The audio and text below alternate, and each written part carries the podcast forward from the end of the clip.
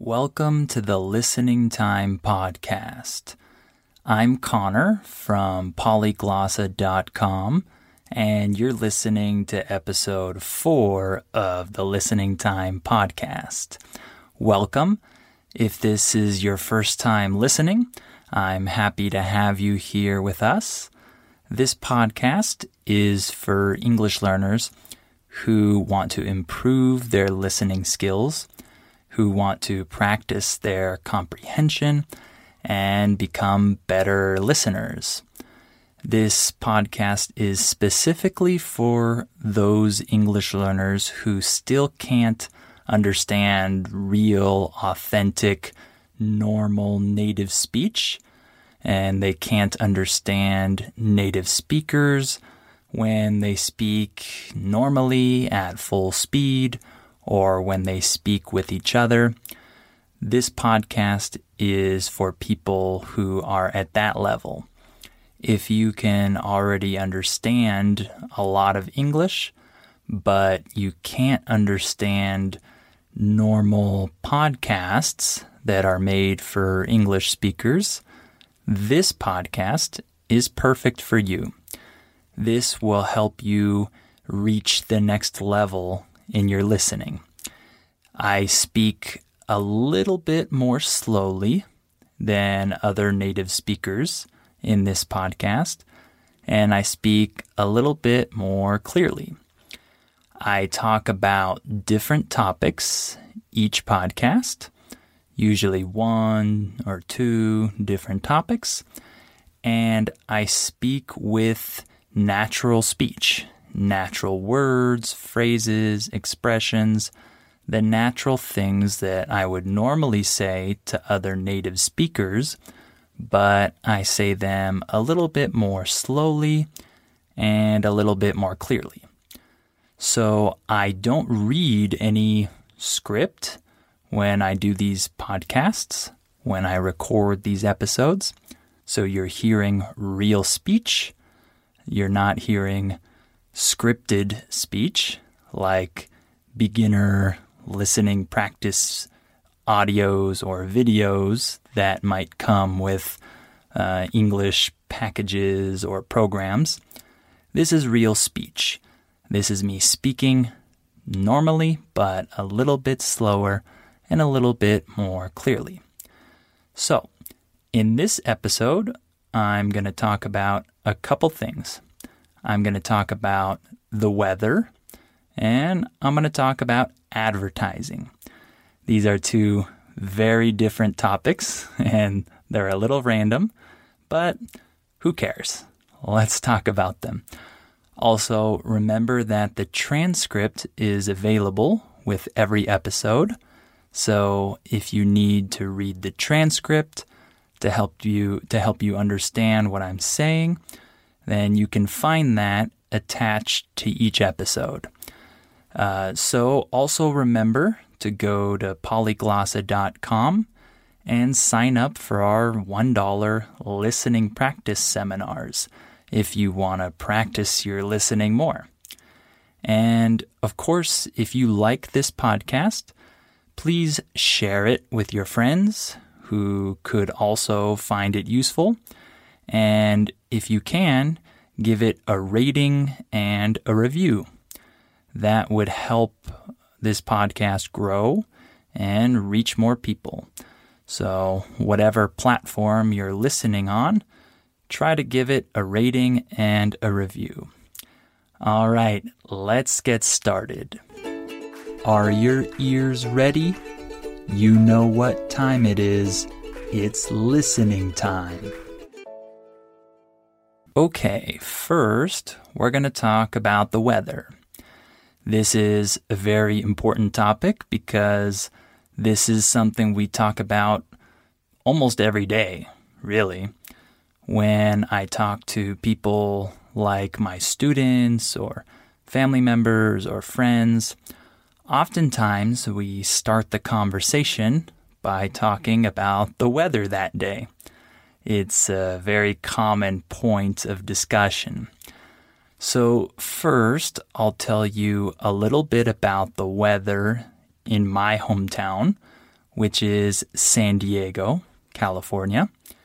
And then we'll talk about weather in other parts of the world. So in San Diego, uh, we have famous weather. Our weather is renowned throughout the country because it's known as being very nice, very mild. When something is mild, that means it's not too strong or extreme.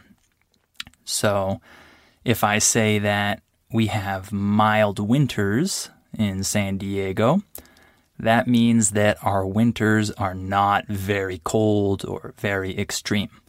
They're mild. Okay? So, San Diego has mild weather. We have warm summers. And I think we have warm springs and autumns too, in my opinion. Other people might disagree, but I think they're pretty warm. And then even our winter is not cold, it's mild, like I said. I wouldn't say that it's very warm, but on many days in the wintertime, you can go outside with shorts and a t shirt. It's very common for people to do that in December or January, depending on the weather that day. It's not always like that in the winter, but many days are like that. So it's a very nice winter, in my opinion, because I don't like cold winters. But if you're used to cold winters and snow and low temperatures, you won't like San Diego winters because it doesn't feel like the winter to people who are accustomed to real winters. Okay?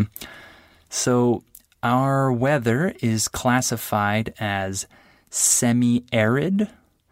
Arid just means dry. So if the climate is arid, that means it doesn't rain a lot. So San Diego is semi arid, and it can also be classified as Mediterranean. So it has similar weather to places like mm, maybe the south of Spain or Portugal or France, Italy, Greece. It probably has similar weather to those places. So it's very nice. It's a famous destination, a popular destination for vacationers because of the weather. So, in terms of weather in other parts of the world, usually it's more extreme than in San Diego. For example, I have many students in Russia. In Russia, the winters are very cold it can get down to minus 30 degrees, even, right? Depending on where you are. I can't even imagine that type of winter, but I'm sure some of you have experienced that before. Uh, in other parts of the world, like in Africa or some parts of mm, Central America, South America, Asia, many places, Europe. In many places, it gets really hot. It's the other extreme. I know that in some places, it can get up to 50 degrees even. That's pretty crazy. For most of us, that seems really, really hot. Just a side note uh, since I'm American, I should tell you that in the US, we don't use Celsius, we use Fahrenheit. So normally, if you talk to Americans and you ask them about the weather in their city, they'll respond with something like this uh, It's 75 degrees today. if you don't know anything about Fahrenheit, that would probably seem crazy. 75 degrees? Well, that's not that hot. It's just a different system of measuring the temperature. In the rest of the world, we use Celsius, but in the US, we use Fahrenheit. So it's a little difficult to talk about the weather with Americans if you're not from America. So, uh, yeah, in terms of extreme weather, I already mentioned Russian winters or summers in uh, hot countries like in the Sahara, for example. We can see a huge range of temperatures, but we also have extreme weather in terms of storms. So, in certain places, we have phenomena like hurricanes or tornadoes or uh, floods or things like that. So, for example, in the southeast of the United States, there are hurricanes like every year. You've probably heard of some of these. The most famous one in the last couple decades was Hurricane Katrina, which was very devastating to the state of Louisiana. So, hurricanes can do a lot of damage to a city or to many cities, really. And then uh, tornadoes are a phenomenon that happens in the middle of the U.S. So if you live in places like Oklahoma or Nebraska or Kansas, you're in tornado country.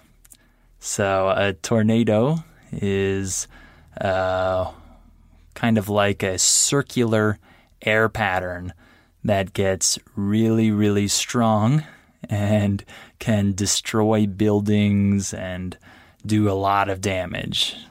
Uh, it causes a lot of damage when it rolls through a city uh, in the, the middle of the U.S.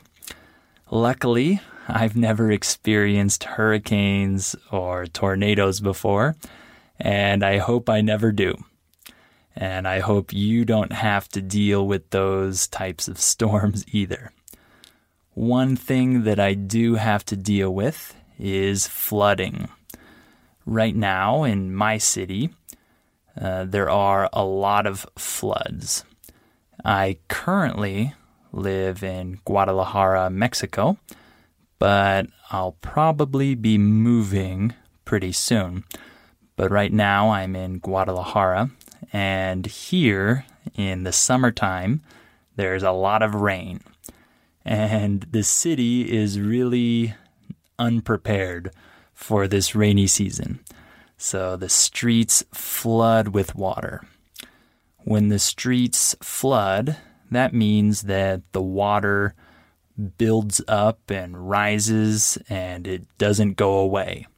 So the streets become like rivers. I'm sure some of you have experienced this as well in your cities, but I think it's awful. I hate the rainy season here because we always have these floods. So, if you don't have floods in your city, you should feel lucky. They're not fun to deal with. Uh, the hottest weather I've ever experienced is, I think, about, hmm, 47, 48 degrees maybe. And I think that was in Las Vegas. And the coldest weather I've ever been in is, I think, minus two or minus three degrees, maybe. I really haven't been in cold weather before. I'm sure some of you are laughing right now uh, because for many of you, negative two or negative three degrees is not cold or not very cold. But for me, it's freezing. so, yeah, uh, let's move on now and talk a little bit about our other topic, which is advertising. This is a very important and relevant topic because all of us, or almost all of us, see ads or advertisements every day. If you use social media, you undoubtedly see many ads, right? So we have different types of ads. For example, I just mentioned social media ads. So ads on Instagram and Facebook and other social media platforms. And those ads can be photos or videos or maybe just text, but they come in different forms. We also have print ads. A print ad just means that it's printed out on a piece of paper. So, like in the newspaper, you'll see ads, but nowadays many people have switched from physical newspapers to online news. So, these types of physical ads are becoming less popular, I think. And then we have TV ads, which we call commercials. And these commercials run in between uh, programs and during breaks in the middle of TV shows. We have those commercials. And another one I just thought of is billboards. A billboard is that giant rectangle that you see when you're driving on the freeway or maybe just a normal street. You'll see these big rectangular signs that advertise companies, products, TV shows, etc. These are called billboards. I still see many billboards here in my city, and I'm sure you still see some billboards in your city too. These have been around for a long time. So, advertising has changed a lot since the past. In the past, print ads were very, very important. They were probably the first ads that we had before television and radio and social media. You could only print your advertisements or maybe just say them to someone, tell someone about your product. But as the time went on, uh, we saw uh, revolutionized, or we saw ads being revolutionized and changed.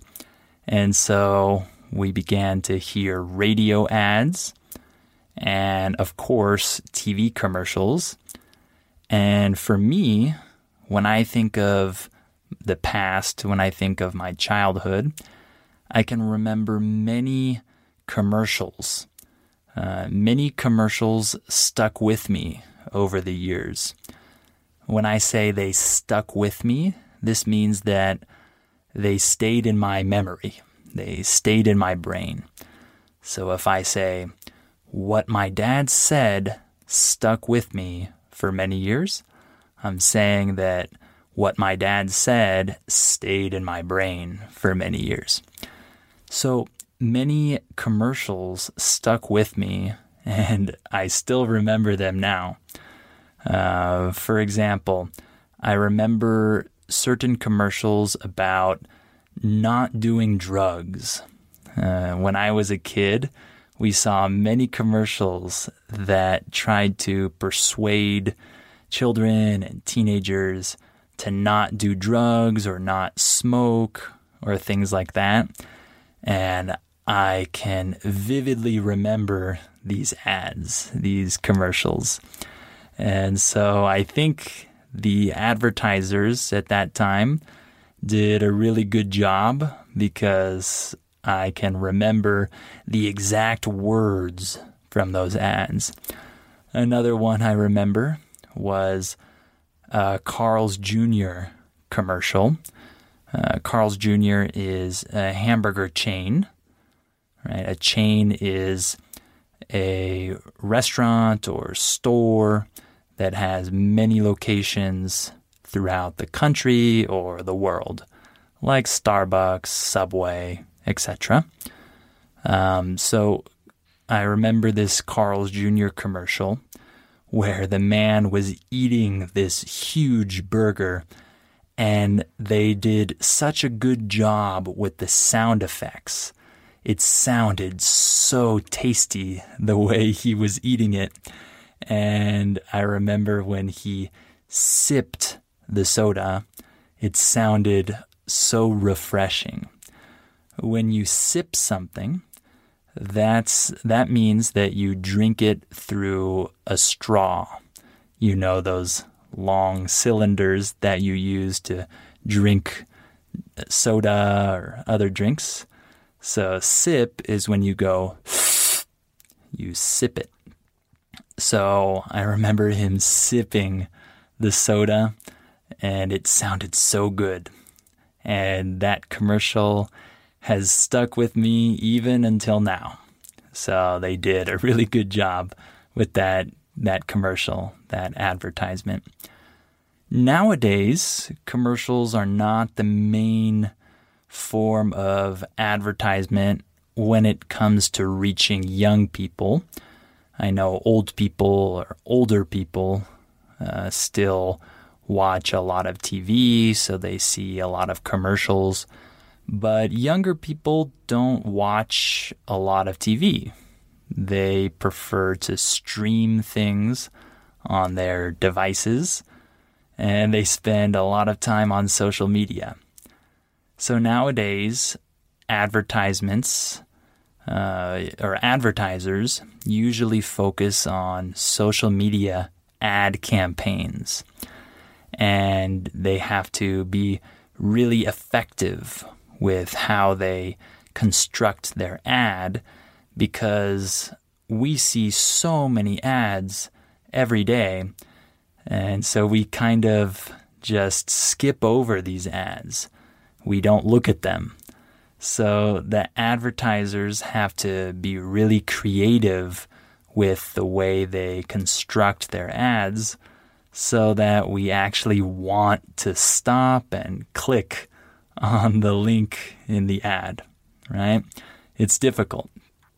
I know this because I'm currently trying to run some ads on Facebook for my website, and it's not easy to make a really effective ad.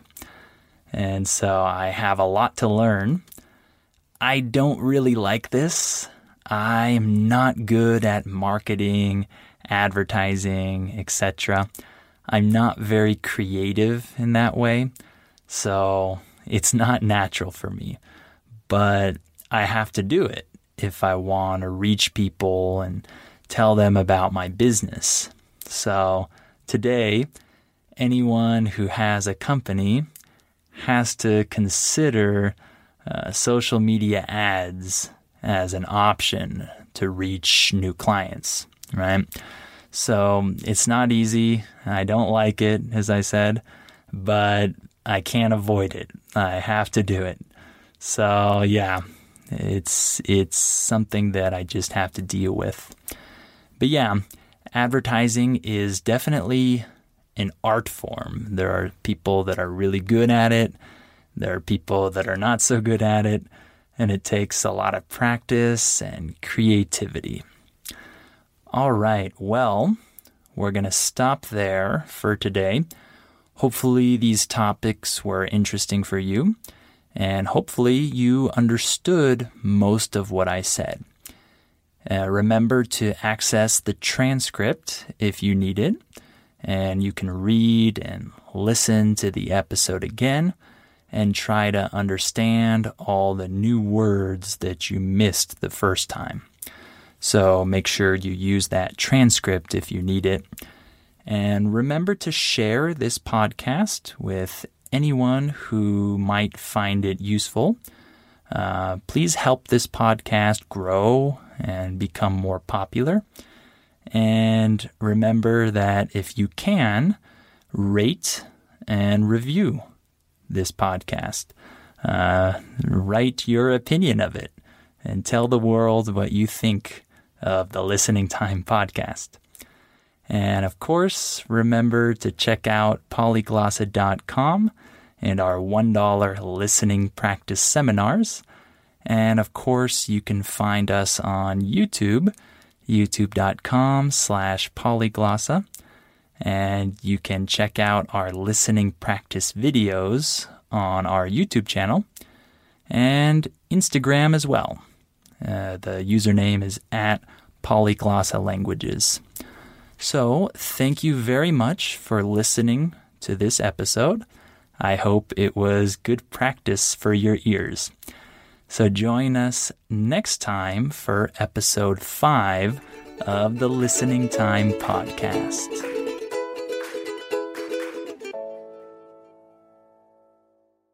Before we continue, let me tell you about our sponsor, Rosetta Stone. As you all know, learning a language is challenging. Well, Rosetta Stone is a great tool that can help you with this challenge so you can improve your English or learn any of the other 25 languages that it offers. Rosetta Stone has helped millions of people learn foreign languages over the last 30 years. The idea behind Rosetta Stone is to provide you with a more natural and intuitive language learning method compared to other types of courses. Instead of focusing on tests, drills, or boring memorization, Rosetta Stone helps you develop your language skills naturally using interesting stories, dialogues, and visuals. In this way, you'll learn the language a little more like a child learns their first language, not just by memorizing things, but through engaging exposure to the language. Rosetta Stone is also convenient to use because of the flexibility of its lessons. They're full of helpful content, but they're also pretty short and you can do them whenever you have the time. This will help you work them into your schedule more easily. And one other cool feature that Rosetta Stone has is its speech recognition tool called TruAccent. It can detect the differences between your pronunciation and a native speaker's pronunciation, so it can give you feedback on how you're pronouncing words and help you improve. As you can see, Rosetta Stone is a language learning tool with a ton of value. Don't put off learning that language. There's no better time than right now to get started. For a very limited time, Listening Time listeners can get Rosetta Stone's lifetime membership for 50% off. That's 50% off unlimited access to 25 language courses for the rest of your life. Redeem your 50% off at rosettastone.com slash listening time today. ¿Quieres regalar más que flores este Día de las Madres? The Home Depot te da una idea. Pasa más tiempo con mamá plantando flores coloridas, con macetas y tierra de primera calidad para realzar su jardín. Así sentirá que es su día todos los días. Llévate tierra para macetas Bigoro por solo $8.97 y crece plantas fuertes y saludables dentro y fuera de casa. Recoge en tienda y sigue cultivando más momentos con mamá en The Home Depot. Haces más, logras más. Más detalles en homedepot.com diagonal.